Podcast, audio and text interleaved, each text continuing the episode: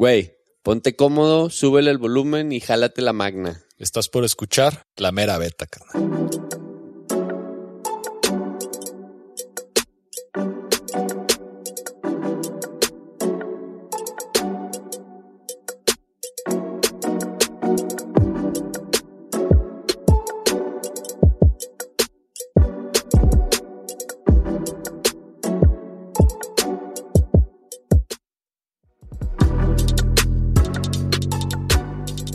Escalada en México y el mundo ha crecido exponencialmente en los últimos años, lo que implica mayor desarrollo de zonas, mayor cantidad de escaladores y mayor impacto en las áreas naturales donde escalamos.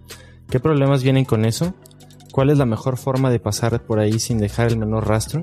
¿Cómo prevenir el desgaste de las zonas? ¿Cuáles son las reglas de comportamiento éticas en las zonas de escalada? Esto y más hoy en la Mera Beta.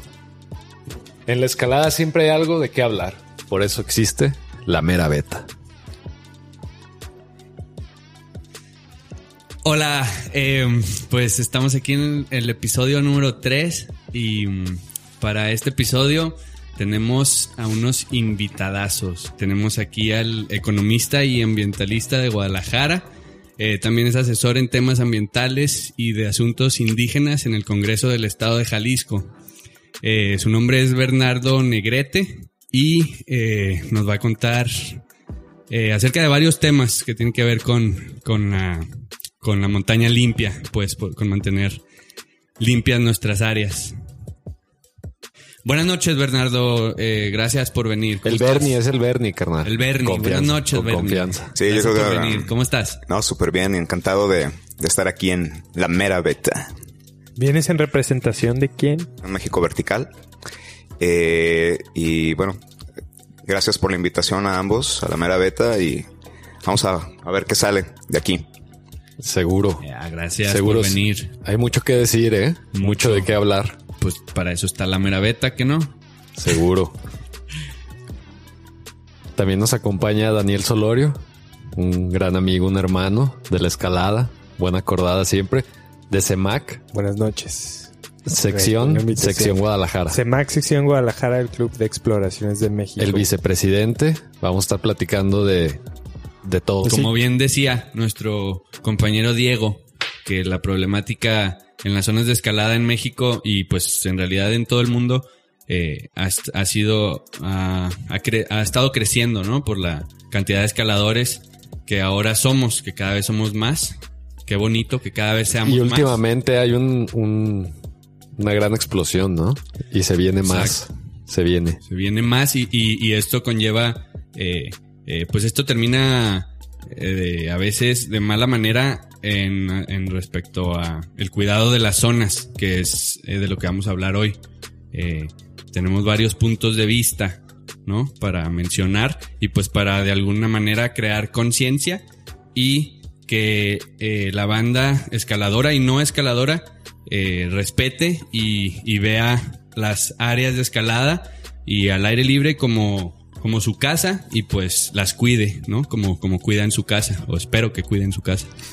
Pues en general el, eh, la vida outdoor o esta nueva, bueno, esta cultura que ya lleva muchos años existiendo, pero más bien como que ahorita es la tendencia, este, no solo en escalada, pero en muchos otros temas. Sí, sí, sí, existe un, un montón de, de nuevos aficionados, nuevos gustos, hay que explorar, hay que salir al campo, hay que ir a caminar. Sí, el, desarrollo de, la escalada trae un montón de implicaciones, ¿no? Mucho más gente en las zonas, mucho más desgaste de las mismas rutas que escalamos, este, pues incluso hasta de los mismos anclajes, ¿no? ¿Cuántas veces no te pasa que vas a escalar y pues, tú llegas muy confiado a las cadenas, pones los clips y no te das cuenta de que pues pueden tener un montón de desgaste y se pueden, o sea, se pueden fracturar, ¿no?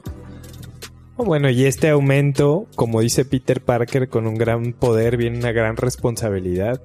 Y yo le digo, los supuestos amantes de la naturaleza, ¿no? Si hay alguien que deberían de ser los embajadores de la preservación, seríamos nosotros, pero ligando un poquito a, lo que se platicó en, el, en la edición anterior del podcast, si hay poca cultura de la educación en la escalada, de aprender las técnicas correctas o usar el correcto uso del equipo, pues menos te preguntas valga redundancia, la pregunta de, ah, cabrón, ¿y, ¿y dónde hago del baño? ¿No? La típica es, oye, ¿y el baño? Puta, de aquí hasta donde alcance tu vista, pero la verdad es que no debería de ser así. Sí, en las zonas de escalada últimamente hay un gran problema, ¿no? Es el que no cuidamos o no, no estamos organizados o nos falta simplemente tal vez poner- ponernos de acuerdo y hacer todos en un mismo lugar, ¿no? O sea, en el diente ya de pronto en una zona muy conocida aquí en Guadalajara, ya es un problema, ¿no? O sea, vas caminando entre los boulders y hay papel, ¿no? Ahí a simple vista, o sea, ni siquiera está como si alguien lo intentó esconder, ¿no? Simplemente ahí está, Papel con canela. crayoleado, crayoleado. Claro, pues ¿quién va a pensar que un B10 es un boulder, güey? Sí. Pues no, piensan más bien el, más bien el problema está en la inconsciencia, ¿no? Yo, yo pienso que el problema está en la inconsciencia en el grado de que nosotros como escaladores ya tenemos cierto grado de conciencia un poquito más, de querer preservar las zonas, de querer preservar los accesos, los accesos al- y la roca y mantener las cosas en buen estado porque lo valoramos. Pero hay mucha gente que mm, no sabe ni siquiera para qué sirve, ¿no? O sea, no, no le dan una importancia, para ellos son piedras nada más ahí. Y entonces eso, eso genera conflictos porque pues ellos no van a tener el cuidado que tendríamos nosotros, ¿no? Pero también nosotros como escaladores tenemos nuestras responsabilidades, ¿no? Principalmente quizá en el tema del ejemplo, ¿no? Eh, nosotros como escaladores, si ya bien tenemos una relación quizá con ciertas áreas, como por ejemplo aquí en Guadalajara en el Diente, que es prácticamente un parque urbano, porque está pegado eh, eh, a la ciudad, eh, y nosotros que tenemos mucho tiempo, por ejemplo, en esta actividad y no somos conscientes de ciertas actividades que causan impacto negativo, pues mucho menos la gente que va de día de campo, mucho menos la gente que por primera vez se ha acercado a este sitio, ¿no? Entonces, creo que como decía Beethoven, ¿no? Decía que, él decía que la mejor man- la, me- la mejor manera de, inspirar es con el ejemplo, es la única manera de inspirar. Entonces, yo creo que si nos acercamos un poco a ese tema, la cuestión de las buenas prácticas, que es yo creo que algo de lo que vamos a platicar aquí, eh, la, la demás gente puede comenzar a seguir esa, esas mismas prácticas. Y hay la información, ¿no? Solamente hay que saberla dónde buscar, a quién preguntarle. Y dos asociaciones civiles aquí hoy para platicarnos cómo CEMAC se ha preocupado por educar o pasar esta información, ¿no? Estas buenas prácticas, estas buenas costumbres. Pues es que el, el tema es muy amplio, ¿no? O sea, lo primero que podemos pensar es esta pinche gente no le importa y viene y daña mi zona de escalada que yo quiero, donde crecí y me crié.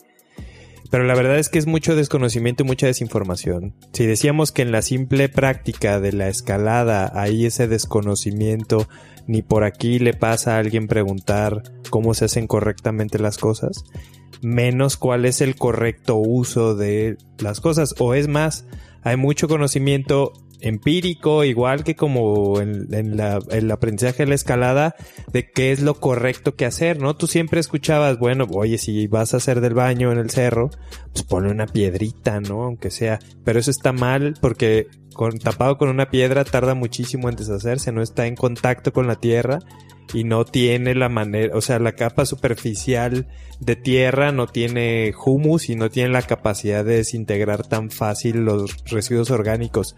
Pero es como toda una ciencia del uso de los recursos, ¿no? O a lo mejor habíamos pensado que era perfectamente una buena práctica enterrar nuestro papel cuando resulta que el papel, por más biodegradable que sea y viene de los árboles y una celulosa, tampoco se degrada muy rápido, ¿no? Y lo correcto es llevarnos nuestro papel.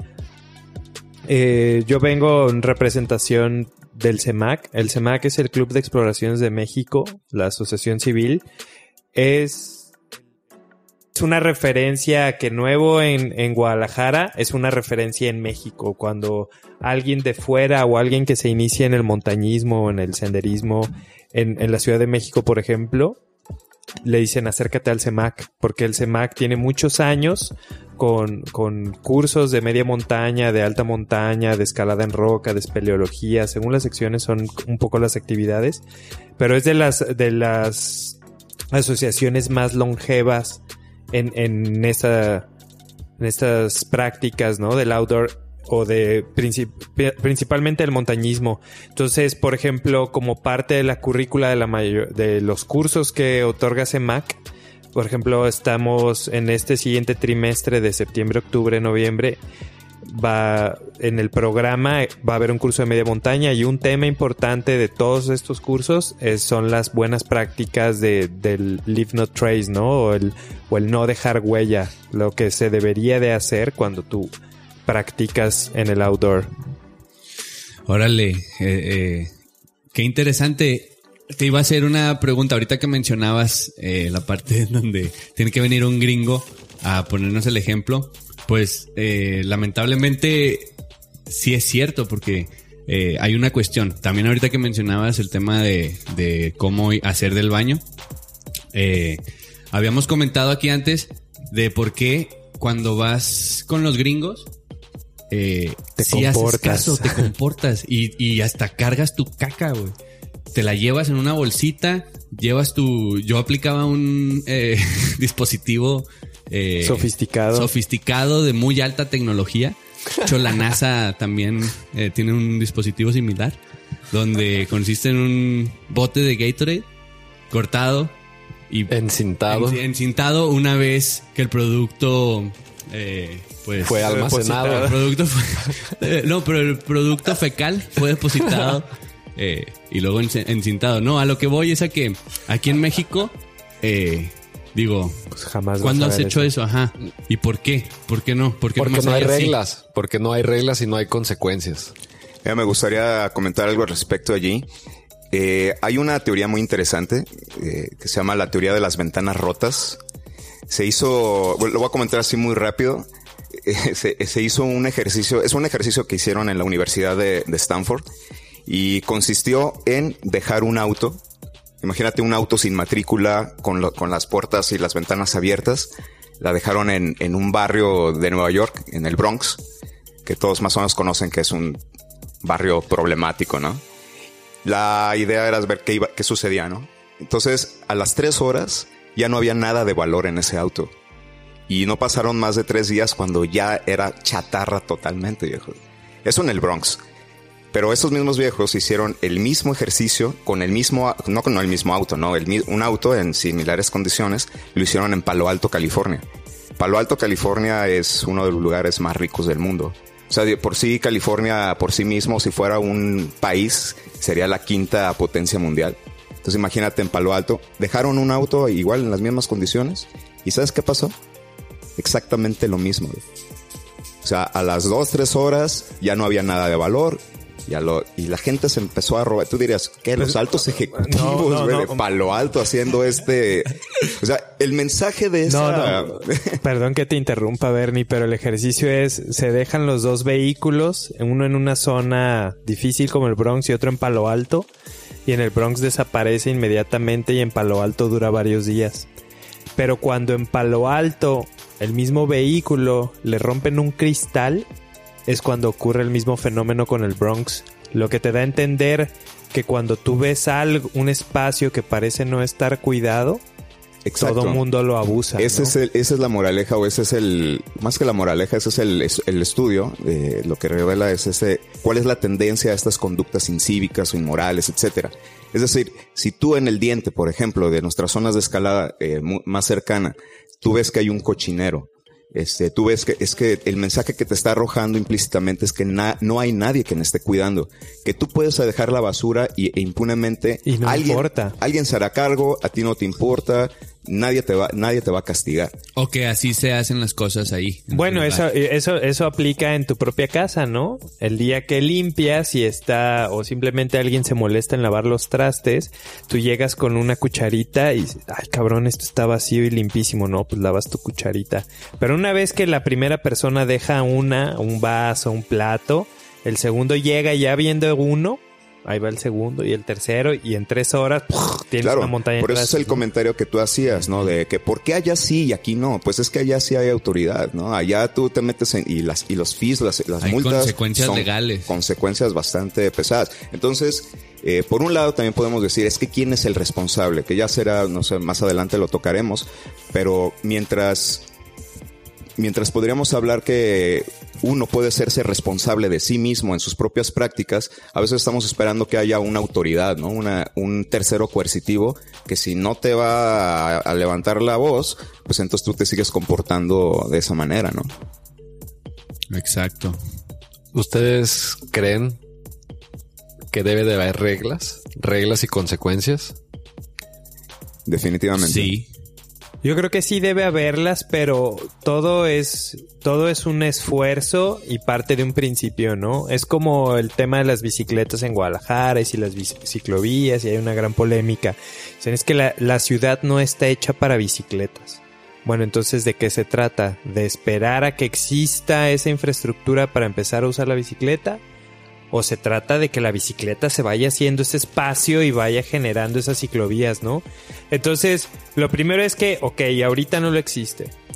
Para todos nosotros que hemos salido de México a escalar a otras zonas, pues la verdad es una apertura de ojos, ¿no? Tú has ido a otra zona y dices, ay, güey, aquí se llevan su caca.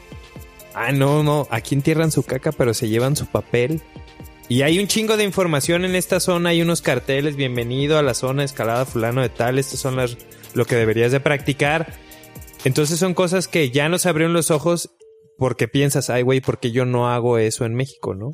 O porque yo en México enterraba mi caquita, pero me parecía bien dejarla de mi perro. Entonces, lo primero es que si ya nos dimos cuenta, pues está nuestra responsabilidad simplemente porque si no nadie, o sea, si no nadie lo va a hacer. Pues sí, pero comparando como, como hacían, ¿no? De, de por qué en México es diferente, pues porque aquí ni siquiera hay parques, ¿no? O sea, las zonas de escalada a las que visitamos nosotros o muchas veces los lugares a donde vamos ni siquiera son parques. Son ejidos. Ajá, son zonas de alguien más, ¿no? O sea, cuando nosotros llegamos, nosotros somos invasores dentro de una comunidad de gente que ya vive ahí, ¿no?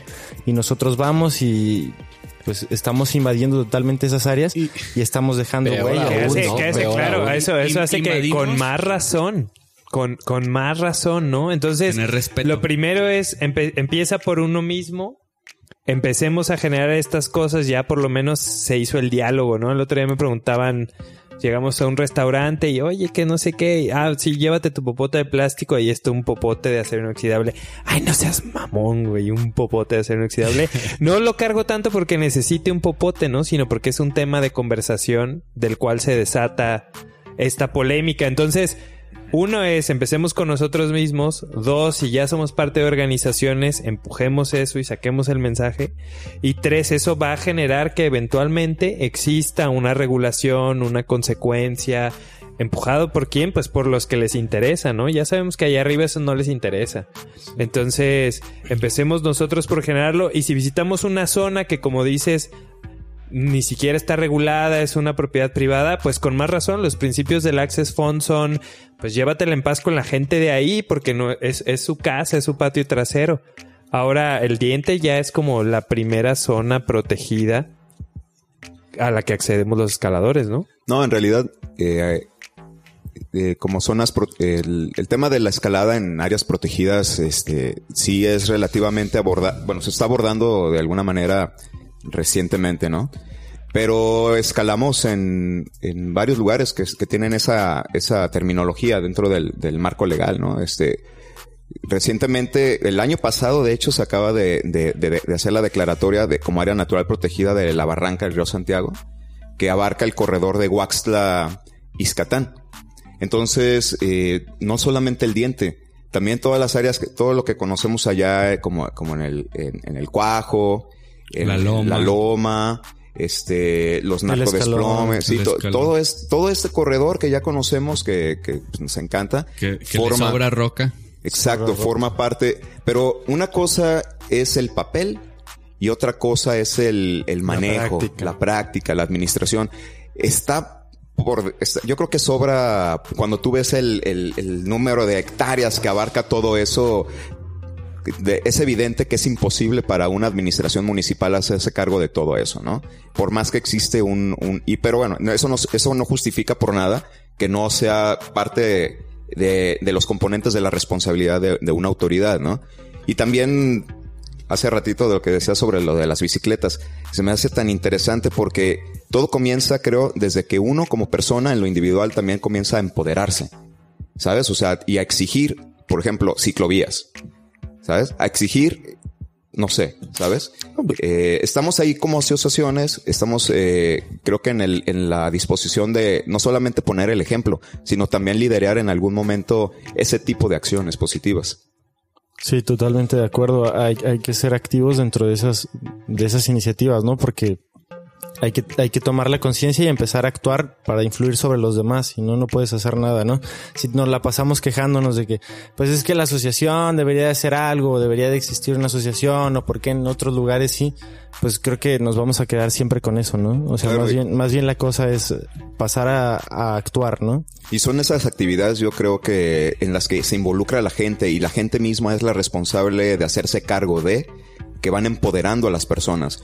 Eh, fíjense, o sea, a mí me parece muy no, no extraño, yo creo que esa era como la justificación en el pasado de las, de las asociaciones y pasa mucho en el gobierno, ¿no? Querer y llegar a imponer eh, ciertas políticas hechas en el escritorio, ¿no? No ahí en, no en campo, no en territorio. Eh, como por ejemplo ahí con los rarámuris, ¿no? Alguien dijo, ah, estos cabrones viviendo en cuevas, ¿no? ¿Qué, qué les pasa? Esto no es de, esto no entra dentro de la civilizada. Sí, pues. no está dentro del concepto de, del, desarrollo, del desarrollo y no. ¿Y qué hacen? Les construyen casas, ¿no? Un programa de gobierno, millones de pesos para construirle casas a los rarámuris. Y tú vas y ves casas pero nadie las habita. Con paneles solares, güey. Viejo, nadie habita esas casas. Los rarámuris están en las cuevas no por el tema de pobreza. Entienden un tema milenario de que vivir en las cuevas, las cuevas eh, de origen volcánico, conservan, son, eh, son térmicas, ¿no? Conservan el calor, viven muy bien allí. Entonces, eh, eso es por querer llegar y nosotros imponer una idea que creemos que es buena, así llegar a la comunidad y preguntarle, oigan, este, ustedes qué, qué necesitan, ¿Cuáles son las necesidades cómo les de la podemos ayudar, ¿sabes? Ah, pues Sí, este- esto es como armar una ruta de arriba para abajo en lugar de abajo para arriba, ¿no? Tú te, te descuelgas a rapel y dices, pues yo creo que aquí va a haber un Bolt. Y yo creo que aquí está chido. Y ya cuando la subes de abajo para arriba dices, ay cabrón, no, espérate, me quedó muy lejos o ya me pasé o... Es, es- es algo similar, ¿no? Y puede empezar, como dices, antes de que venga alguien y nos imponga unas reglas de cómo tenemos que comportarnos en la escalada, podemos empezar de abajo para arriba y decir, oye, la, la cantidad fecal del diente ya es muchos los visitantes que reciben, ¿no? Vamos juntándonos unas asociaciones, tú pones una letrina, yo pongo otra y que el gobierno ponga la otra ya en ese empuje, ¿no? Sí, De- entre, otros problemas, ¿no? Que no entre, solo- sí, sí, un, sí, sí. un- un ejemplo, ¿no? De, Justo eso te, te iba a preguntar, Bernie, porque eh, la Fundación México Vertical, em, la cual es una asociación civil sin fines de lucro, no sé qué tan em, de la mano vaya con las autoridades. Por eso que decía Daniel de, de triangular como algún sistema de apoyo. Pues como, si, qué tan apegados están con las autoridades, o sea, si tienen como comunicación con ellos, si están como, ah, ¿cómo se dice? Como ¿En al- diálogo? en- en- ajá, como están conscientes, ellos saben que ustedes existen, o bueno, que esta fundación está y tienen ahí como algún lazo. Sí, es que, perdón. Ah, y también con otras asociaciones, ¿no? Como el Comité Salvo al Bosque y, así que también están preocupados como por el bosque del Nisticuil dentro de otras áreas, no solo lo tocante al diente, pero que también están trabajando ya desde hace muchos años por protegerlo, ¿no? Claro, es que eh, todos estas, todos estos son componentes dentro de la misma problemática, ¿no? Los actores eh, son varios, no, no solamente, no solamente son los escaladores. O sea, ahí alrededor está la autoridad, está eh, otras asociaciones civiles, como dice Diego. Tienes que estar y tienes que abrir oídos a todo mundo, tienes que participar con ellos, porque el problema no es nada más de unos, el problema es de todos, ¿sabes? Sí, este, hay ciert, habría ciertas actividades que a lo mejor en el largo plazo o en el corto plazo podrían surtir o tener ciertos efectos, ¿no? Eh, pero no te puedes esperar solamente a que uno va, uno vaya a reaccionar, ¿no? Por ejemplo, en el diente, el diente tiene como área natural protegida 10 años, viejo. En el 2008, en marzo del 2008, se hizo la declaratoria de, de- del diente como área natural protegida. Desde entonces ya tiene un plan de manejo. Y yo te pregunto, o sea, ¿tú ves alguna acción? No. Yo, yo me dediqué, que fue- de hecho fue un, fue tema de, de, de, de mi tesis, pues, que hice para, para, para mi maestría. Y a, a, dicho de la autoridad, no hemos hecho absolutamente nada, porque también ahí convergen otro tipo de problemas. Por ejemplo, y ese es otro componente, otro actor. Dentro del diente concretamente eh, también está una comunidad indígena. Y la comunidad indígena de San Esteban tiene problemas al interior. Ellos mismos están divididos, tienen problemas así de a muerte, de agarrarse a machetazos, pistolazos, y son cosas que son muy complejas que si no se resuelven ahí, y que están en tribunales, también es muy difícil que otros actores intervengan. Por eso, eh, en las actividades que hace, por ejemplo, México Vertical, hemos apelado más que nada a, a la conciencia de los usuarios, porque estamos viendo que desde la parte institucional va a estar muy cabrón que, que esto tenga una respuesta rápida. Ya tiene 10 años, viejo. Entonces, ¿quién está generando el mayor impacto? Y eso es lo que estamos hablando. En este momento, los usuarios, viejo. Ahorita uno de, una de las acciones que tenemos que, que realizar urgentemente para eh, evitar que se siga degradando esta, esta área natural protegida, y no nomás esta, sino eh, la, otras de México y lo que se ha hecho en otras partes del mundo es apelar a la conciencia de los usuarios, viejo, ¿sabes? A todos, a, to, a todos nos toca de alguna manera. Uh -huh, claro. Y aparte el, el bosque en el diente tiene otro problema, ¿no? Una, una plaga muy seria que se lo está comiendo, ¿no? O sea, hay que hacer conciencia también por ese lado que mientras más descuidemos esas áreas, más se va a deforestar o más, o sea, tiene un mayor impacto en el bosque, ¿no? Claro, y no sé, mira, por ejemplo, decíamos, ¿no? Eh, el tema de los usuarios, de la, de la, participación de los usuarios es en todos lados. Viejo. Por ejemplo, Yosemite, ¿no? Hace rato estábamos platicando de las campañas que hay a nivel internacional o locales, sobre todo, ¿no? Digo, Yosemite está en Estados Unidos, pero es local para ellos, ¿no? Por ejemplo, una campaña local para, para Yosemite. Sí, que viene, es, de adentro para, que viene de adentro para afuera y no de afuera hacia adentro. Exacto, ¿no? este, la campaña está de eh, Facelift, un día para recoger la basura, ¿no? Que, y tú dirías, ah, pues Yosemite, eh, Parque Nacional y no sé, Nadie todo mundo ensucia. Se No, cuida solo. man, se cuida solo. No, pues salen toneladas, cabrón. ¿Sabes? Tonelada de basura. Entonces dices, ah, cabrón. Bueno, el, Lloras. mis- el mismo Mount Whitney, en, también en la Sierra Nevada, pero en la cara este. Por ejemplo, es tal, tal el impacto que recibe esa cumbre que el famoso Whitney Trail, que es la manera más común de llegar, está regulado por una lotería en la que otorga nada más 100 permisos diarios para, para recorrer ese trail, ¿no? Y, dentro de la zona ya que se denomina como la zona más cercana a la cumbre, la zona del Mount Whitney, está, está eh, es tanto el impacto y tanta la visita que ya no está permitido enterrar tus desechos, ¿no? Allí, dentro de una cierta zona diferenciada, es obligatorio llevártelos. Y tú puedes ver cómo llegas ahí, dices, ah, pasa el Ranger caminando el Whitney Trail y en cuanto desaparece en la vista, aparecen las bolsas de, de caca al lado del trail, como diciendo, pues para cuando regrese el Ranger, que se las lleve él, ¿no? O sea, es- no, no es un problema exclusivo de maña, nosotros, es, es- es un problema como de la raza humana, pero yo creo que volvemos al primer punto. Siempre enfocarnos a nuestra zona de influencia y no en nuestra zona de preocupación. Entonces empieza por uno, continúan las asociaciones en las que ya participamos y aunque sí en el diente, por ejemplo, los usuarios son muchos, son escaladores, son hikers, son trail runners, son campistas, son gente que hace picnic y es gente que hace jeep. Bueno, lo que nos es inmediato por lo pronto es la escalada, ¿no? Y hacer esta conciencia donde podríamos tener la confianza. Si tú te acercas a un jeepero y le dices, oye, levanta tu basura, igual te agarran madrazos, ¿no?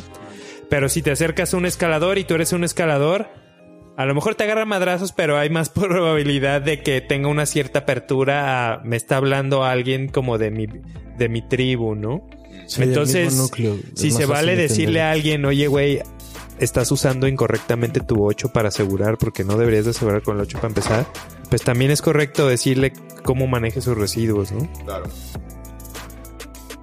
De ustedes como asociaciones civiles, ¿qué otros problemas tiene- tienen identificados dentro de las zonas de escalada? O sea, dentro del, del- de las zonas como el diente, la hidro, Iscatán. O sea, ahora son, son, son zonas, escuelas y zonas que ahora tienen un mayor tráfico y un mayor deterioro. Que Sí, mira, yo creo que como para abordar eso y aterrizarlo desde una manera más concreta, estaría padre también poder des- a- eh, mencionar el paraguas que viene de allí, ¿no? O sea, los efectos que tiene la escalada y, los podríamos poner en diferentes factores, ¿no? O sea, uno de los efectos que la escalada tiene es sobre el medio ambiente, ¿no? Entonces, ya aquí más o menos se mencionaron algunas cosas un poco vagas, pero por ejemplo está el tema de del Hypno Trace, Que hemos hablado del Hypno Trace, así que se practica, que nada, que no lo conocemos, pero, no hemos dicho qué es, ¿no? El Hypno Trace es básicamente un estándar o, o un enunciado, digamos, que abarca siete puntos muy claros de, de acciones que podemos tomar para reducir nuestro impacto en el medio ambiente, ¿no? Entonces el primero es planea y prepárate. Ese es el primer punto. Si quieren, se los digo todos para que no se nos pase ninguno y luego podemos abarcarlos uno por uno. Planea y prepárate habla de cómo no solamente te puede garantizar una cumbre, sino que además al no planear y meter a un equipo de escalada a una ruta a la que no planeó y se ve forzado al límite de sus capacidades, pues el himno tray, el, el, cuidar el medio ambiente va a pasar a temas secundarios, ¿no? Se puede convertir la supervivencia en el tema primario. En un rescate va a ser primero los rescatados que cuidar ese medio ambiente. El segundo punto del himno trace es viaja y acampa en superficies duraderas. Es muy común que digamos, "Ah, aquí el pastito está chingón, y aquí pongo mi casa cuando deberías de poner tu casa en tierra sólida o en piedra. El tercero es deshacerse de los desechos adecuadamente, que es de lo que más hemos hablado. El cuatro es dejar lo que encuentres. Es muy común decir, ah, voy a llevar esta piedrita de recuerdo, pero por mínimo que parezca ese impacto, encontrarte una punta de flecha, ah, qué chingón para mi colección, estás deteriorando esa zona para los demás que la puedan visitar después. El quinto es minimizar el impacto de las fogatas, porque un anillo de una fogata quemado tarda mucho tiempo en desaparecer y va ensuciando el ambiente. Entonces, si ya hay áreas designadas o ya existe uno, utilizarlo y no crear uno nuevo. El sexto es respetar la vida salvaje, que va hasta el hecho de no darle de comer. Y el séptimo, que creo que es uno de los que más nos duele hablando de qué problemas ya tenemos identificados, es el ser considerado con otros visitantes. Y esto abarca la música, que nos encanta los escaladores y es una práctica ancestral de la escalada, pero que no necesariamente le gusta a todos y hay quien sí le gusta disfrutar del, sonido de la naturaleza. En nuestras mascotas, a lo mejor tengo un perro muy cagapalo y que si yo sé que se va a estar agarrando con todos los demás, pues tiene que estar en correa, ¿no? Y a la hora que llega otro perro que no está en correa y se arman el tiro, la culpa es del que no lo tiene en la correa, ¿no? Entonces, esos son los siete puntos del Hypno Trace y yo creo que al, más de alguno tenemos un ejemplo de, de, de, de cada uno de estos. Entonces, el primero es planea y prepárate. ¿Alguien tiene un ejemplo de meterse una ruta a la que no debía y que acaba en catarsis? Todos. Pues sí, creo que todos, ¿no? El famoso embarque. Siempre está de la mano con, con las tareas de la escalada. Y también hay otro problema muy identificado que podemos tener nosotros, que es el abuso de la magnesia, ¿no? En las rutas. El magnesio, tío. Bueno, de hecho, eh, aunque bueno, hay un, hay un estudio de Access Found de 2008 donde no hay eh, una prueba concluyente que la magnesia tenga efectos sobre la roca o, o- o- o la flora, eh, pero sin embargo sí tiene ciertos efectos estéticos, ¿no? Eh, sobre todo, por ejemplo, en zonas de escaladas eh, como, por ejemplo, en, en Indian Creek, ¿no? Donde sobre todo... La piedra es roja. Ajá, la piedra es roja y pues tú llegas con la...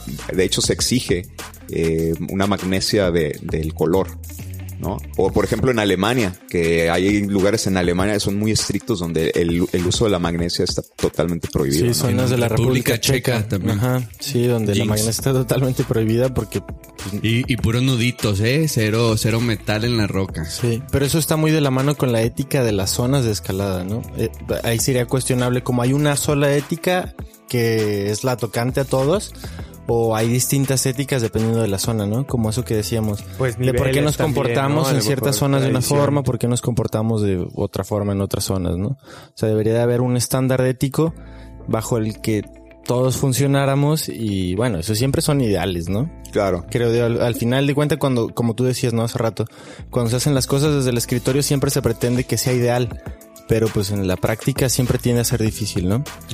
Un, un aspecto. un aspecto del, del que no hemos hablado eh, es que, bueno, sí, tenemos estos problemas y tenemos estos factores que eh, al final pueden llevar a- al cierre o a, o a la, a la limitación de accesos a zonas.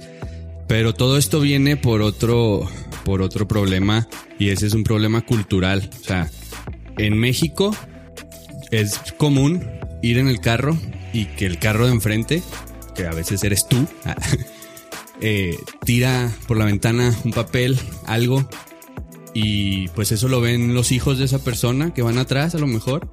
Y cuando ellos van en el carro, pues también, ah, pues lo tiro por la ventana, es basura, ¿para qué traerla aquí? Desde ahí viene, o sea, desde... ¿Por qué, por qué, por qué otra vez volviendo al gringo? no tiras ni madre porque te van a multar feo. Y aquí, pues, es, es, es, ese es un problema, ¿no? O sea, viene desde ahí todo esto y a lo mejor me atrasé mucho, pero... Bueno, en algún momento no multaban, ¿no? Ah, hubo alguien que dijo, oye, esto necesita una multa porque no podemos parar con este problema. Sí, exacto. Es como identificar los problemas, tratar de resolverlos, ¿no? Pero ahí la pregunta sería, ¿quiénes son los responsables, no? ¿Somos nosotros como personas que están yendo a esta zona? ¿Son las personas? O sea, también hay- a veces hay zonas en las que pues, cobran, ¿no? Por entrar y pues, también estos son Te- encargados Te de- sientes empoderado entonces de tirar basura porque te están cobrando. Ajá, y dices, ah, bueno, pues ellos la limpian, ¿no? Cosas así.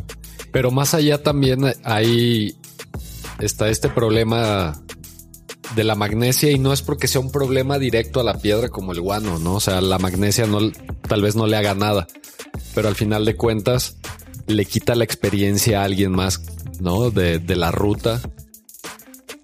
No, o sea, Te él- refieres a, a limpiar tus A limpiar tick marks. tus las- tick marks las, y- las clecas. y, y limpiar tu ruta, ¿no? O sea, o un boulder, tú le das a un boulder y no te tomas el tiempo de darle una cepillada cuando te vas, ¿no? Sí, también por el desgaste que está sufriendo la roca, ¿no? El impacto, se va generando capas de grasa y capas de magnesio sobre la misma roca y, y eso después pues, le va quitando La textura a los agarres que son irrecuperables, ¿no? Y pues afecta para siempre los boulders. Hay boulders que pues ya los ascensos no se pueden hacer igual porque el desgaste de los agarres ha, ha sido tanto que ya no es lo mismo que cuando se hizo el primer ascenso, ¿no?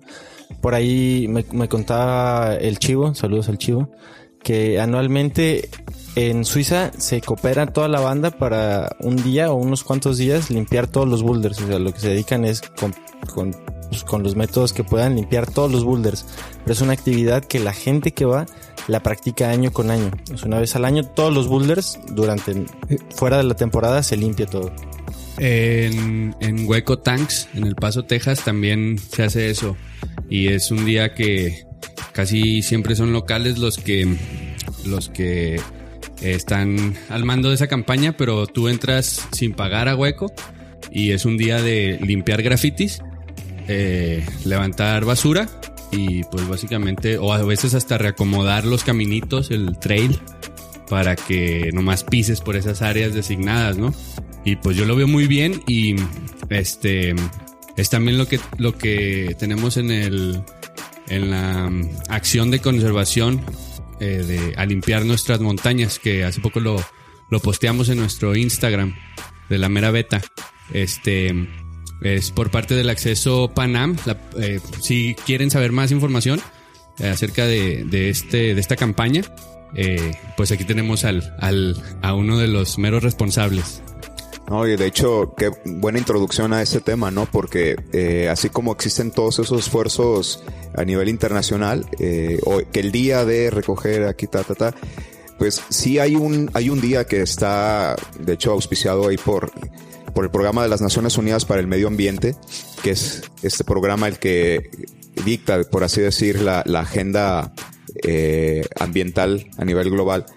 Y este, este esfuerzo que se llama eh, Clean Up the World, Eh, eso es un ejemplo de campañas que se hacen o tratan de empoderar eh, lo- los esfuerzos de la comunidad para eh, ejercer este tipo de, de acciones, ¿no? De la, en, eh, en este caso, limpiar un día, escoger un sitio para, para limpiarlo, ¿no?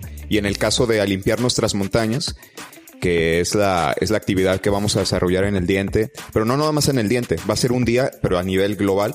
Eh, el En 23 distintos estados también, ¿no? Sobre Sí. todo. Sí, de hecho aquí... En México. En México eh, es- estamos bajo el paraguas de Access Panam, como lo mencionaste, que es la, eh, la organización internacional que liderea estas actividades en Latinoamérica.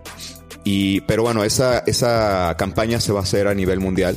Eh, aquí bajo el auspicio de, de, de Access Panam y nosotros pues como México Vertical, Escalada Sustentable y bueno, todos los que podamos participar el 23 de septiembre, eh, vamos a dedicar un día precisamente a, a la limpieza de, de un área de escalada, que en este caso el diente, ¿no? Pónganlo que en su calendario. Sí. los y- invitamos. Exacto. y no solo en el diente, si vas a otra zona de escalada, Sí. pues también, ¿no? Y Llévate no- una bolsita ese día. y que sea una práctica de del día a día de escalada, ¿no? Por, por, en parte por eso creamos esta plataforma para anunciar cosas como estas y para invitar a todos los que nos escuchen que este 23 de septiembre, zona que vayan, pues acuérdense y si no se acuerdan qué mal. Súmense a la Eh, causa. pero, pero sí hagan algo, ¿no? O sea, hasta recojan ahí, eh, acomoden piedritas para el caminito, eh, no sé, popós. Crear conciencia por Sí, dónde caminar, ¿no? No andar por todos lados porque también se daña. También el tema este de las colillas de cigarro, que, que es un tema que en todos lados pasa, ¿no? Este, y la neta, pues sí, puedes decirle a la persona, oye, güey, tus colillas, pero también las puedes recoger, o sea, no pasa nada, digo, a veces. La cinta de dedos también empieza a ser un también, problema, ¿no? Siempre, güey, siempre. El espadrapo, las Hay corcholatas, muchas cosas, sí. cerillos, las bachichas, este, todo ese Los tema- residuos del atún, por ejemplo, ¿no? Sí. ¿Cuántas veces vamos a escalar y te compras tu atún para, pues, para comer y limpias el, así tiras el aceite o el agua ahí justo donde estás, ¿no? O Justo sea, al lado del bilay. ¿Qué, es- qué- qué huele sería? rico. Es que es- ese es un buen tema, ¿no? Yo creo que, como decía Diego, ¿cuántas éticas hay? Pues puede ser que hay una sola ética y conforme se va desarrollando, se va creando una tradición, a lo mejor se va haciendo muy clavada a- al grado de que desde aquí volteamos a ver a Alemania y decimos, no mames, qué clavados. Pero a lo mejor llegaron a esa conclusión de la magnesia y de los, y de los nudos en lugar de los empo- como empotradores, porque decidieron un día o se dieron cuenta que tenían una problemática que estaba deteriorando su zona, ¿no? Por el tipo de piedra que tienen. Entonces, Como única solución. como única solución, bueno, entonces vámonos por ahí, pero entonces si es la ética y hay un montón de iniciativas, yo creo que tampoco es como dicen encontrar el hilo negro. Si ya hay, no tenemos que salir con la idea original, rompemadres, pues si ya hay iniciativas como un día para limpiar de grafitis y así una zona. ¿De quién? De los locales, obviamente, porque son a los que les importa, los que visitan una vez, pues ya les vale madre, ¿no? Pero los que la están viviendo, pues sí les afecta ver cómo se va deteriorando. Entonces, podemos ir hasta aterrizando aquí en la mesa de la mera beta las acciones concretas, ¿no? ¿Qué letreros homologables y repetibles podríamos desarrollar para que haya uno en el diente? Si ya México Vertical tuvo una buena iniciativa que era tratar de concentrar los vehículos en una zona y casi casi esa va a ser el ingreso al diente, pues que te reciba a lo mejor unos letreros informativos con este tipo de principios. Y eso replicarlo entonces en Iscatán. Es el mismo lugar por donde entra toda la banda ahí, ¿no? Es el mismo sendero prácticamente. Pues bienvenido. Y entonces empezar a designar, ¿saben qué? Este hoyito es para que tiren el aceite de sus atunes, por favor. No lo tires en otra parte de la zona. Cuidemos nuestras zonas, ¿no? Básicamente, ese, es- ese sería el mensaje, ¿no? Este, eh, también eh, eh, hay una, hay un, un mensaje también por parte de, de Access Panam y también lo replicamos en México Vertical. De hecho, ahí en Motion está, hay un, hay un póster que está ahí eh, casi en la pura, está en la pura entrada ahí donde está la recepción y se, llama El Pacto, ¿no? se invita, pues les invitamos a todos para que lo revisen y es precisamente como un etos, ¿no? Del, del, del, escalador, del escalador, que no significa, como todo, cuando estamos hablando aquí, que sean las únicas prácticas o que sean solamente, seguramente algo muy particular se va a derivar de cada zona de escalada, pero digamos que son como principios generales eh, de comportamiento, ¿no? Y de ética. Y como todo, ¿no? Como toda ética, o sea, nadie te obliga a que los hagas. Eh, son principios rectores eh, que de alguna manera están allí porque se ha comprobado que es lo que tendría mejores efectos en el largo plazo, ¿no? Sí, totalmente. ¿Dónde lo pueden consul- consultar la banda que no va al motion? Ah, pues es que ya está ahí, pues vamos sacándole ¿Cuánto copias y lo vamos poniendo plastificado en... Lo le sacamos unas copias, lo enmicamos y lo ponemos en las zonas, ¿no? Estaría, el tema de los letreros también es otro, es Va, otro, va, va. es otro problema, pues, es otro, es otro or- tema. orgánicos. Este, no, el, el hecho de, y ahorita, y de, de hecho a lo mejor podríamos ver, ese es otro de los efectos de la escalada, ¿no? El aspecto social. Eh, digo, como, no queriéndome salir yo del tema ambiental netamente, ¿no? Pero, por ejemplo, cuando Pues va de la mano. va de la mano, este, por ejemplo, esto, de los letreros. Desgraciadamente o afortunadamente, no lo sé, eh, ya Diego lo dijo en un momento, ¿no? Este, estás a veces tú escalando en lugares que son propiedad privada. Y tú llegar con un letrero y, ah, sí que voy a poner, a lo mejor vas con las mejores intenciones del mundo, ¿no? Porque tú dices, ah, estos principios rectores, este, para que se conserve el sitio, pero nunca se te ocurrió consultarle al dueño del predio, ¿no? Y entonces, o lo vas a encontrar este la próxima vez que vayas a lo mejor ya no lo vas a ver lo vas a ver quemado o a lo o peor o lo peor que puede pasar ya. lo peor exacto que ya el, el, el dueño te diga sabes qué maestro tú aquí no vienes a hacer las cosas eh, que tú quieras hacer o sea esto tiene dueño y aquí ya no entras ni tú ni nadie ¿sabes? y ya nos ha pasado en varias zonas aquí de escalada que se cierran los accesos porque la banda eh, se, se extralimita, ¿no? Eh, Sí. Y a veces con las buenas intenciones. Sí, también esa misma inconsciencia a veces del simple hecho de cerrar las puertas que dejaste abiertas, Exacto. ¿no? O sea, si pasas Los por un lado donde está, ajá, los guardaganados, ¿no? ¿Cuántas veces no ha pasado de que dejan los guardaganados abiertos, se sale el ganado y esto implica problemas Sí, reales, ¿no? Para la gente de ahí, porque También- ellos viven de eso, ¿no? Nosotros no tenemos conciencia de eso y vamos y va, sí, la zona de escalada y demás, ¿no? Nos sentimos locales, Ajá, pero nos fin de sentimos cuentas somos locales. visitantes. También sí, estamos algo- invadiendo zonas. Algo que se ve bien seguido también y eh, yo creo en todas las zonas, yo por lo menos puedo pensar ahorita en cuatro, donde pasa mucho que siempre, ajá, hay esta familia o estos, eh, estas personas que viven en estas zonas o que trabajan en estas zonas, cuidan, eh, siembran algo, lo que sea. Y los escaladores que ya tienen más tiempo escalando tienen como un tipo de acuerdo con ellos y se entienden y a lo mejor hasta en algunas zonas te cobran por cuidar tu carro, pero pues se vale, ¿no? Están haciendo su dinero, tú estás escalando y todos felices.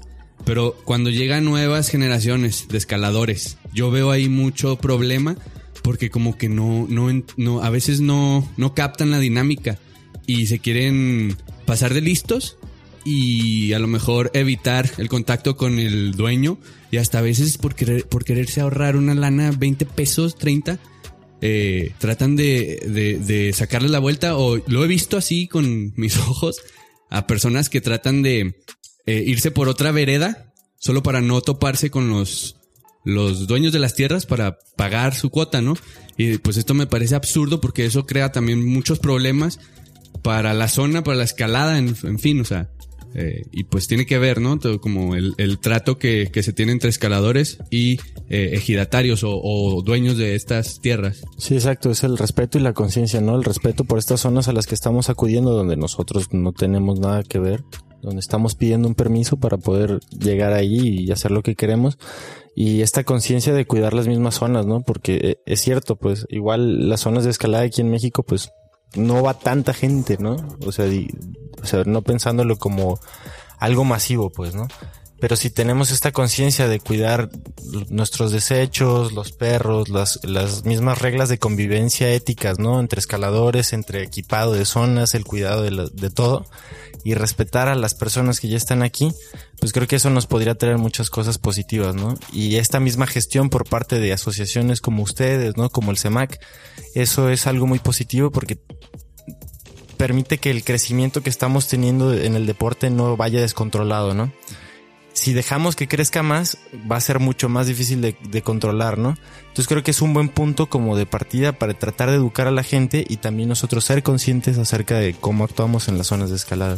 Claro, y sabes que no, no todo, también ser consciente del impacto que, que generamos como, como escaladores, no todos son impactos negativos. O sea, también hay que ser conscientes de que también como escaladores estamos generando, y ahorita que estábamos hablando de los impactos sociales, estamos generando eh, también ser conscientes de que estamos generando impactos positivos, por ejemplo, en la economía local Sí, de las totalmente. personas. O sea, sí, y bueno, es- y hacerlo aún más consciente, Consciente. es decir, ok, mejor eh, cuando vaya a la zona X fulanita de escalada, eh, en lugar de llevarme mi lonche, mejor lo compro allá. Sí, exacto. O en lugar de llegar al comprar en el Oxxo. Ajá, sí, en Y, lugar de y- llegar y al Oxxo. aportamos al- a la economía eh, local y también a la, a la a, pues a la de todo el país por medio del turismo. Tenemos el ejemplo de Potrero, que pues en zona, en temporada alta, está retacado de gringos que vienen a gastar sus dólares acá.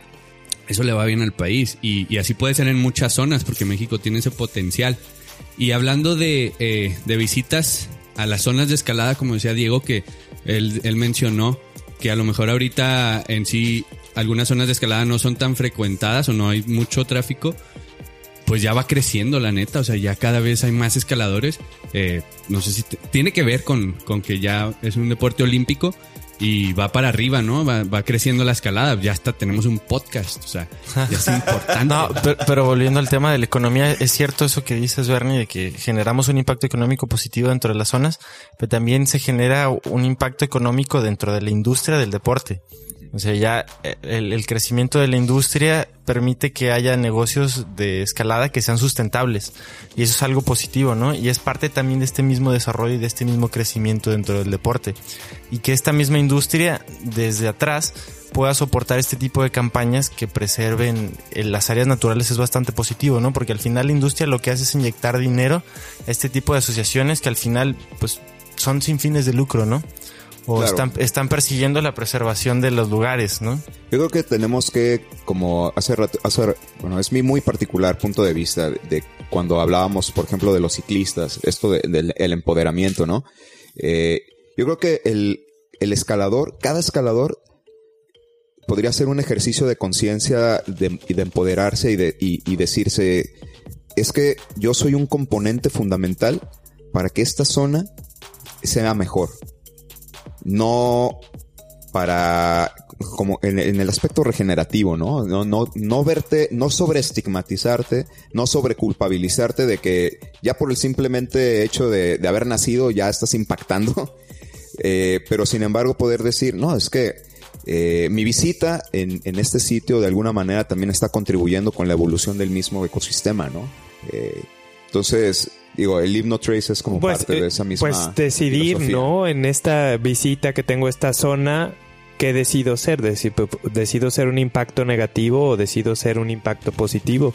Y así como dicen, como va creciendo exponencialmente y tocaba Diego el tema, estamos muy a tiempo de, de tener estos impactos positivos. Se me ocurre incluso, pues si así están las cosas, pues eh, iniciemos la campaña Adopta un escalador, ¿no? O apadrina un escalador, ve un morro que es nuevo y que va llegando, que no conoce los acuerdos. De todo, ¿no? No conoce los acuerdos que tuvieron los primeros escaladores que desarrollaron la zona con los rancheros de cerrar esos guardaganados. Enséñaselos. No conoce cómo usar correctamente. Pues antes de que la escalada se convierta en un foco de deporte peligroso donde la gente se mata, pues dile cómo usar ese ATC que tú sabes que no se molestó en leer el instructivo. Pues acércate y díselo, ¿no? No sabe cómo entrar sus desechos, pues dile si tú sí sabes. ¿no? Ahora, esto, eh, sí, eh, pero no. Bueno, a mí se me viene a la mente que esto puede ser también eh, un tiro por la culata. Porque ahorita tú, eh, con un reciente eh, problema aquí eh, polémico entre armadores, eh, eh, no, por ahí leí un comentario que ya hay mucha gente. esto tiene contexto, en un momento lo verán. En un comentario que, que, Va a como- llegar algo. que, que- que hay muchos armadores que, o, o wannabe armadores que están haciendo las cosas mal. Entonces ellos se creen armadores. Y así como hay estas personas que se creen armadores, hay estas personas que se creen escaladores. Es que eso, Entonces, ajá, es- ¿quién, quién, quién tiene la razón? O sea, ¿qué, qué, qué ¿cómo puede decir un escalador? Ah, yo soy un es- escalador experimentado. tengo no, es que tantos años escalando. Entonces yo tengo el conocimiento para transmitirlo a un escalador novato. Pero ¿qué tal si este escalador, por más experimentado que, que, este, que sea, a lo mejor no tiene la mera beta y no tiene, o sea, las buenas, la buena ética, porque hay, hay, hay escaladores así, también Porque los hay. tienen una mala Entonces, práctica, ¿no? Ajá, entonces También si, ellos le pasan eso, a- a- se crea una red de escaladores sin conciencia. Puede ser. Ya lo que iba es a que, a que eh, tengan bien en claro cuáles son las buenas eh, maneras, cómo te debes de comportar en el cerro, ¿no? Para poderlo transmitir. Y pues básicamente es lo que, lo que hemos estado hablando todos. Bueno, a lo mejor esa información existe. Entonces ya dijimos que existe un Leave No Trace. También pueden buscar, por ejemplo, ahorita que tocabas el tema de los armadores, la ética de la roca y la preservación Ese es otro y lo que es correcto. Y a lo mejor, como otra vez, ¿no? Yo tengo toda la buena intención de hacer esta vía más segura y le pongo un bolt en una ruta que tiene 30 años escalándose así, ¿no? Sí. Y eso está en contra de la ética del, del equipamiento. Sí, haciendo, siguiendo la línea de lo que tú decías, es que precisamente el hecho de tener un taladro no te vuelve armador, igual que tener gatas y arnés no te vuelve escalador, ¿no? O sea, Exacto. ne- necesitas bases, ¿no? Y si no, yo creo que si todos hemos tenido comportamientos que son, salen de estas éticas, ¿no? En algún punto, yo pienso, ¿no? Somos escaladores que tenemos más de 10 años escalando y pues simplemente creo que más de una vez hemos cometido errores, ¿no? Y es justo por ignorancia, ¿no? Por desconocimiento de esto, ¿no? ¿Cuántas veces sabemos que existe una asociación tal que se dedica a cuidar, ¿no? O cómo sabemos que existen estas reglas de ética, ¿no? Yo nunca había escuchado los siete mandamientos del Live No Trade, ¿no? Por ejemplo, ¿no? Y son interesantes y todos tienen sentido y de alguna forma tratamos de practicarlos, pero pues sin conocerlos, ¿no? Y sabes Y- qué, Diego, este, qué bueno que tocas ese punto, viejo, porque el tema del empoderamiento eh, y sobre todo del, obligarse a uno mismo a investigar, a conocerlos, eh, eh, estos principios, eh, también nos permite, como ahorita en este caso que ya existen ciertas fundaciones o ciertas organizaciones que están mirando por el, no sé, el- la práctica sostenible de la escalada en, en- en áreas protegidas, por ejemplo. Es muy importante y quiero tocar un punto que es de verdad, este, muy, muy, muy importante porque tiene que ver, por ejemplo, con con el cierre de ciertos accesos o de, o, o de cierta prioridad que tiene la política nacional en materia energética eh, sobre las áreas naturales protegidas. Es que si en un área natural protegida eh, existe petróleo, por así decir, ¿no? Eh, la política de la reforma energética de, por ejemplo, de Compañía Nieto establece desde la Constitución que es prioridad para el país explotar ese sitio que preservar su medio natural, el ecosistema. ¿Y qué obliga eso a nosotros? ¿O cómo nos impacta a nosotros como escaladores, por ejemplo? Bueno, ahí tenemos el ejemplo de lo que está sucediendo en Estados Unidos, ¿no? Con Beer Ears, eh, que, que precisamente se trata de un parque, un parque nacional que eh, Barack Obama estableció en, diciembre de 2017 y que apenas entró Donald Trump en su administración, no, no había pasado un año y decidió cortarlo de un plumazo más del 87% de, de, de, de su superficie. Más de 5.000 hectáreas, eh, entre las que se encuentran este gran famoso eh, eh, meca de la escalada, Indian Creek. Eh, y de un plumazo, un presidente decidió que ya ahí se iban a hacer, en lugar de ser un parque nacional, se iban a hacer concesiones para el petróleo y gas. Sí, precisamente creo que las, en, en general en la vida, ¿no? Cotidiana, las decisiones políticas nos afectan directamente, ¿no? Pero en este caso, nosotros como escaladores somos una comunidad pequeñitita, ¿no? Sobre todo en México. Y al final estas decisiones políticas pues terminan superando totalmente el poder que podamos tener nosotros como asociaciones o como incluso como grupo nada más de escaladores, ¿no? Al final nuestra voz es, es un eco nada más así entre tantas voces que hay, ¿no? Pero estas acciones de tratar de modificar las actitudes van a tener cosas positivas para generaciones futuras, ¿no? Porque creo que al final lo que, lo que tratamos o lo que se pretende es preservar las cosas para el futuro, ¿no? Para que la gente de futuras generaciones puedan gozar de los mismos beneficios que tuvimos nosotros, ¿no? Pero en ciertos puntos va a ser imposible, ¿no? O sea, probablemente futuras generaciones no van a poder darle las rutas de la forma que le dimos nosotros, ¿no? Pero entre menos el impacto que podamos generar, eso es positivo. Ahora sí, estas decisiones políticas nos abarcan, ¿no? pero nosotros como individuos y como comunidad podemos generar cambios positivos para que estas cosas se puedan preservar y, y el deporte pueda seguir creciendo y el desarrollo de las mismas zonas se siga manteni- manteniendo y sea algo sostenible, ¿no? Que es lo que se pretende el fin. Pues es que eh, nos regresa Stephen Covey, tiene este principio de enfócate en tu área de, de influencia y no en tu área de preocupación. Porque si le volteamos la tortilla, no, pues, pues es que yo cuido hoy y mañana viene el gobierno y nos lo quita y hace aquí un balneario, pues ya valió madres.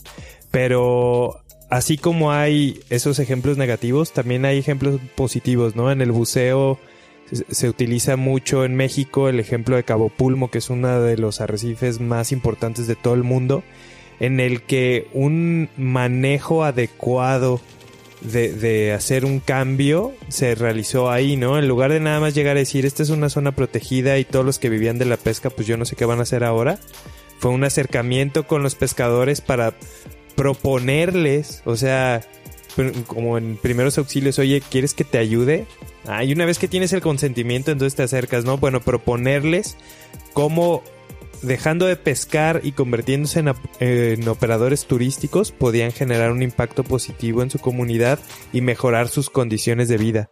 Entonces, ahorita la gente del mismo Cabo Pulmo que vive de eso, pues no te permite tirar un anzuelo al agua, ¿no? Porque ya se dio cuenta cómo, Ven, cómo ven el beneficio. tiene un impacto positivo. Y bueno, cuando pasó esto de Bear Ears, salió el presidente de Patagonia Y de Ah. REI, y de REI a, a sentenciar ese, Ese ese, ese plumazo varios. y decir, oigan, o sea, sí, ok, el petróleo, pero tomen en cuenta la gran comunidad influenciada y la gran economía que se mueve alrededor de, la- de las actividades de, de al aire libre, ¿no? Entonces, es mucho más la derrama económica que genera una actividad aparentemente minúscula que, que la explotación de unos cuantos de un, de un medio. O lo que tú natural. dices, ¿no? Este Diego, o sea, que al final ese es el, esa es la finalidad del desarrollo sostenible, ¿no? Que al final, este, lo que nosotros estamos disfrutando hoy, también las futuras generaciones eh, lo puedan disfrutar, ¿no? Este, como en el caso de Cabo Pulmo, a mí me gusta particularmente, me gusta mucho el ejemplo de, de, de, de Bernal, ¿no? De, de Peña, de, eh, allá en Bernal, en Peña de Bernal, como por ejemplo el dueño de ahí de la parte, el del ranchito de ahí del Chijidó, Chichido. tiene eh, el tema de la, de, la, infraestructura, del acercamiento, por ejemplo, a las zonas a partir de senderos ya delimitados, ¿no? Que ese es otro de los impactos que, que, tenemos como escaladores, ¿no? El tema de la infraestructura. Cuando no hay un orden, pues cada quien hace sus senderos. Te metes por aquí, te metes por allá, y entonces solamente es una afectación sin ton ni son al medio ambiente, ahora sí, ¿no? Este, y sin embargo, a mí me gusta, por ejemplo, como él tiene delimitados eh, los senderos bien marcados por aquí, por acá, eh, generando de esta manera o propiciando el menor impacto posible a, a- a las zonas, ¿no? Acceso controlado. Es que de repente pareciera que este tipo de deportes tienen cierto, como ciertos ideales anárquicos, ¿no? Como que todos tendemos a la rebeldía. Y entonces cuando se nos imponen ciertas reglas siempre somos como, no, no, las reglas para qué, ¿no? O, o cuando llega algo impuesto, ¿no? Sin embargo, la anarquía también tiene ética. ¿no? Sí, es lo que, es- no, y sin embargo, es lo que conserva, exacto, sí, es, es, la- es el tema de conservar áreas y pues eh, las reglas y, y pues la- los- las consecuencias eh, pues están, están al día, ¿no? Las puedes ver ahorita. Incluso en Bernal hay pinturas rupestres. Exacto. Y sí. ese es- ha sido un gran tema de debate, ¿no? Sí, son- Sí, los es- bloques están cerrados, ¿no? También como en, en el salto. Toda esta área que delimitó el, el INA, ¿no? En las ánimas, que pues, son rutas increíbles que todos soñamos con escalar, pero pues que, mm, o sea, está cerrado, está delimitado, porque es un área que está protegida, ¿no? Y, y nosotros lo vemos y decimos, pues son puros grafitis de los cholos, ¿no? Pero pues en realidad sí hay algo ahí. Ahora está este tema. em, ahí en el salto eh, están ahorita prohibidas esas rutas. ¿Por qué? Porque la zona es muy conocida y va, hay mucho tráfico, ¿no? De, de personas ahí y pues eh, Sí están las pinturas es- rupestres. sí, porque, pero porque es, es- a lo que voy a que porque es un lugar eh, popular, Recreativo famoso. general. Sí. Hay zonas de escalada donde a lo mejor no tiene este flujo de, de, de- de personas, no hay tanto- general. Ajá. y hay pinturas rupestres y a lo mejor hay escaladores que pues no la respeta o, o, o quién va a saber, Ay, quién se va a dar cuenta, ¿no? Entonces también este es otro tema. Eh, conozco áreas de escalada donde cierran boulders enteros porque encontraron una manchita ahí prehistórica o yo qué sé y ya por eso cerraron todo el boulder. güey. Este, ¿quién va a hacer eso en un área donde pues, nomás vas tú y sin regulación. compas, ¿no? Ajá. Sí, como en Peñoles, ¿no? Que están Van- en exacto, hóspito que... estoy pensando en Peñoles, Ajá, sí, sí, sí. exactamente. Pues precisamente hay, hay un montón de pinturas rupestres, pero pues nomás vas y las ves como al museo. Sí. Bueno, también sería bueno así, inclusión entonces sería documentarse para saber que tengo la información más actualizada y entonces dos, compartir esta información con los que consideramos pudieran ser como más recientes en el deporte.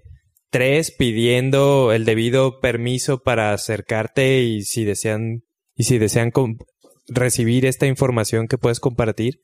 Y se deriva también a cuatro, si voy a ser bien proactivo y voy a poner un póster, contactar a los, a los posibles afectados o los dueños del lugar para ver que están de acuerdo les parece. A lo mejor a mí me parece una buenísima idea hacer una letrina en Iscatán para concentrar los residuos, pero no sabemos si el dueño está de acuerdo, ¿no? Entonces, antes de esa iniciativa, habría que contactar al dueño.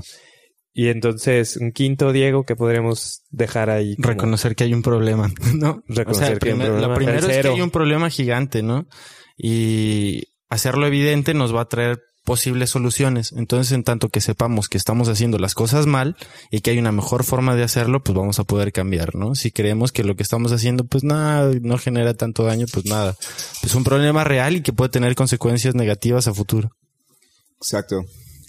Así que como el ejemplo, ¿no? Con el ejemplo, los que ya de alguna manera tenemos más tiempo en este business, eh, que también tengamos un poco la, humildad y de podernos acercar eh, y compartir eso, de, pero me refiero a la humildad en el sentido de compartirlo, co- no como una imposición, sino como una invitación, ¿no? Eh, y estar presentes pues ahí para, para todos los, todos los que vienen, las nuevas generaciones, Y, ¿no? y eso nos retorna a ese séptimo punto del Leave No Trace, ¿no? Que es ser considerado de otros visitantes o ser respetuoso de los demás, que abarca hasta a un buen tema que puede ser cuál es la ética de un reequipamiento, ¿no? Sí, pues al final son los principios de la ética en general, ¿no? La empatía hacia los otros y hacia el entorno en el que estamos. En tanto que seamos empáticos con los demás, vamos a, tener más consideración en nuestras acciones y en lo que hacemos.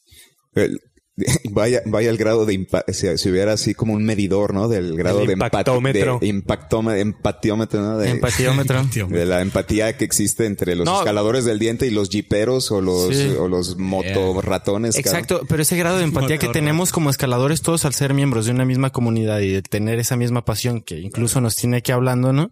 Esa misma empatía nos puede servir como vehículo para transmitir estas cosas que son positivas, ¿no? Hay que aprovecharla. Y entender a los otros, ¿no? Que el jipero se siente en todo su derecho de practicar su deporte. Exacto. Pues Que ya, no sea deporte. pero- ya está. Si tú, amigo escalador, conoces a un jipero, eh, enséñale este podcast, ¿no? Ponle este podcast. La mera beta 4x4. Este, no, pues qué, qué buen episodio. ¿eh? sí, qué bueno. La neta, la mera neta. Acérquense, investiguen, hay que informarse, hay que compartir, Tenemos- pos- postear. Cualquier pregunta pueden hacerla a- en todos los foros, ¿no? Yo, yo creo que debería existir un blog de preguntas sobre escalada. Pues también están, eh, hace, está- pues están también las páginas, ¿no? Ahí los, eh, para, en el caso de México Vertical, eh, es www.mexicovertical.org y bueno, está, Está el, ahí, de, ¿no? está el de Acceso Panam, accesopanam.org, eh, donde pueden ver toda la información acerca de eh, la campaña para eh, mantener la montaña limpia, a limpiar nuestras montañas. Eh, CEMAC, eh, para acercarse a CEMAC Guadalajara y su programa de actividades está cemacgdl.com y la página nacional de CEMAC donde pueden encontrar el programa global, digamos, de las 10 secciones es cemac.org. Y eh, si quieren, eh, pues tener la mera beta, también está nuestro Instagram, eh, la mera, la mera beta podcast. Eh, encuéntrenos en redes sociales. Tenemos Facebook también. Pero pues ya, ¿quién usa el Facebook? Envíen sus dudas y comentarios. Este, Dicen sí. mis alumnos eh, que es de abuelitos. Mándenos. Nomás los que no son millennials. No posteen, no posteen gatitos. Serán Ma- borrados. Mándenos eh, mensajes directos o DMs y para ponernos felices, ¿no? Para saber que nos escuchan. Pues, y muchas gracias a nuestros invitados. eh, otra Gracias, vez. buenas Eh, noches. Bernardo, Me- me- cuando hizo eso, me digo, ¿quién? Te están Vol- regañando, Volteo para atrás. Oye, está- ¿Quién le- Se oye quién como le habla? tan aristocrático como su vocerrón en el micrófono. Algo tapado, no, no sé. Ando tapado.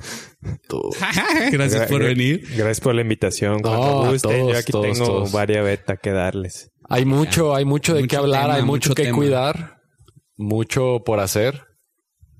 Y también esto es la punta de un iceberg gigante, ¿no? O sea, tenemos poco tiempo para, como para abordar estos temas y pues, investigar más, ¿no? Que esto sea algo que genere curiosidad. Yo, yo creo que uno de los fines de la mera beta sería generar curiosidad entre los que lo escuchan para que investiguen más y Que se detone. que se detonen, ¿no? Exacto. Y pues como siempre, a Diego, muchas gracias por Gracias, Omar. venir a platicarnos tus Es un gusto. cosas interesantes. Gracias. Eh, sí, Dani, sí. ¿Y tú cómo empezaste en la escalada? Ah, pelo. Híjole, yo como contó Luis una vez, la primera, mi primer acercamiento con la escalada fue un campamento de una organización tipo petatlón que fui a escalar al, digo, fui a acampar al diente y al amanecer vi gente trepada en esas piedras, ¿no? Y uno de, de mis amigos de esa organización un día se acercó por ciertas sustancias y dijo, oye, fui al diente y está cabrón, tenemos que escalar, vamos. Entonces ya fuimos una vez y dije, ah, como que sí está chido este deporte. Después tuve la fortuna de ser apadrinado por Mauricio Villavicencio, que es el ahora presidente de la sección Guadalajara del CEMAC, que le agradezco porque básicamente me enseñó a no matarme, ¿no? Nosotros hacíamos en multilargos harakiri. Teníamos una cuerda de 15 metros que compramos en una ferretería atrás de San Juan de Dios. No. Que, que ahora quiero pensar que no era estática, ¿no? Ojalá, la neta no lo sé. Pero teníamos eso, eh, eh, era una cuerda verde militar de, de, de perlón, pero quién sabe si era estática. Y unas, unos mosquetones de pera. Y al, al querer saber más de la escalada, porque sentía que faltaba mucho conocimiento, me acerqué al grupo Coli en ese entonces, que el papá de Mauricio, don Marcelo Villavicencio, que tiene 92 años y es un reconocido alpinista mexicano de varias generaciones atrás, ya estaría bueno invitarlo ahorita que aquí anda, con libro reciente Mis andanzas en las montañas. Pero bueno, él, él llevaba el grupo de roca de, del grupo Coli, ¿no? Y cuando fui, vi que Mauricio, que era más joven en ese entonces que don Marcelo, pues como que escalaba un poquito más frecuente y me acerqué a él. Y me adoptó, yo no sé cómo chingados adoptó un enfadoso de 15 años, pero, pero me llevó y primer día en escalada me dijo, arriba del dientito, ¿y tú, Daniel, estás ahí agarrado con las nalgas nomás o qué? ¿Y si te resbalas? ¿Y si te caes? Y ahí empezó como, afortunadamente, de, de su mano, un, un, mucha conciencia en la escalada, ¿no? Porque él venía de una generación de mucho conocimiento y no tanto empírico, sino mucho conocimiento de otras partes y me pasó como, como esas buenas prácticas para primero que nada ser un escalador seguro, ¿no? Practicarlo y regresar para contarlo. Y así y así arranqué. Una vez que me enseñó lo que sabía y yo empecé a subir de grado, ya agarré otro camino, pero, pero esa fue mi, como mi base. Ah, Pues pelo. empezaste como Está todo, chido. o sea que es la mejor manera de empezar, ¿no? Apadrinado por un pro, ahora sí, profesional. Sí, pues yo si seguía escalando con esa cuerdita estática, no hubiera estado chido. Y tú, Bernie, pues ya cuéntanos cómo te empezaste en la escalada. Yo empecé como muchas cosas en la vida por una chica. Ah, pero en la escalada. Sí, me- había una chica que, que me gustaba Tú has sido el caso opuesto de muchas chicas, güey. Eso es cierto, güey. ¿Cómo está eso? O sea, de que, de que muchas, muchas. O sea, eres el eh, primer morras- caso que conozco que Ah. inició a escalar porque lo invitó una morra, güey. Y no al y- Muchas porque morras es muchas de de, que las no, pues morras es que las lleva es su que tenía un novio, salía con un vato que escalaba. y- Y la morra ver, dejó de escalar. bueno, güey. cuéntanos, cuéntanos. más. No, pues es, es una chica que me gustaba eh, y salía con ella y me platicó ella de la escalada, me platicaba mucho del diente. Y, y yo le insistía, oye, pues... Como buen friend zone dijo, no, ah, por pues aquí vamos, es. ¿no? No, yo, yo le insistía, ¿no? Le decía, pues vamos al diente, pues invítame, o sea, esto, cuando tú sabes, te gusta una persona, te, también te apasionan sus pasiones y yo quería conocer lo que ella hacía, ¿no? O sea, era parte de lo que, que me gustaba de ella.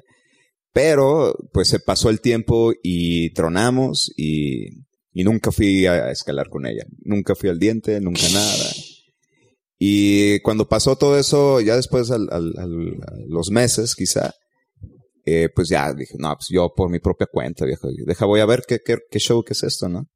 Y pues primero, ¿no? Ni, ni dónde es el diente, ni nada, pues preguntando y pues llegué finalmente. Ni idea, me acuerdo que el, el primer contacto que tuve con la escalada fue la escuelita, ya ves que está ahí pues, luego, luego, ¿no? Cuando llegas. Pero yo traía unas, unas, unas botas que pues no, pues, no, no son adecuadas, ¿no? Para, entonces ahí le hice el loco, le estuve haciendo el loco. Y me acuerdo que en ese ratito que estaba allí llegó un chavo que se llama Jaso. Si lo conocen, él estaba en aquel tiempo. Yo empecé a escalar en el 2008. Y Jaso llegó ahí, iba con un amigo Benoit, un amigo suyo, un francés. Y ellos sí, pues, ellos sí llevaban todo el kit, ¿no? Llevaban crash pads, llevaban gatas, llevaban pues todo, ¿no? Todo el equipo. Caguamas. Caguama. Y, y sí, sí, creo que sí me vieron bien raro, viejo, porque sí dijeron, este cabrón, ¿qué, qué está haciendo, no? Y, ¿qué hubo, amigo? ¿Cómo estás? Me dice el caso. Y yo, ¿qué, eh, ¿qué tal? Dice, eh, pues no te quieres venir aquí a mejor escalar con nosotros, como que sí vieron que me iba a dar un madrazo. Escalar bien. Y la pasé bien chido ese día con ellos. Estuve con ellos cotorreando y, y ya más o menos me enteré. Jaso estaba en ese momento como instructor en Ameyali. Bueno, en aquel tiempo Trepa. Y me invitó, me dijo, oye, pues yo estoy ahí como instructor, pues si quieres caerle un día y, y a ver qué show. Y yo, ah, no, man. Eso fue un domingo y yo el miércoles, me acuerdo que era un miércoles primero de octubre. Y empecé a escalar, empecé a ir al rocódromo y de ahí ya no paré, viejo. Ya son, el primero de octubre voy a cumplir, de este, voy a cumplir 10 años. Felicidades, Bernie. Yeah. Felicidades. Un pastel al Bernie o qué. como- es como- esto Un puede ser- pingüino. esto puede-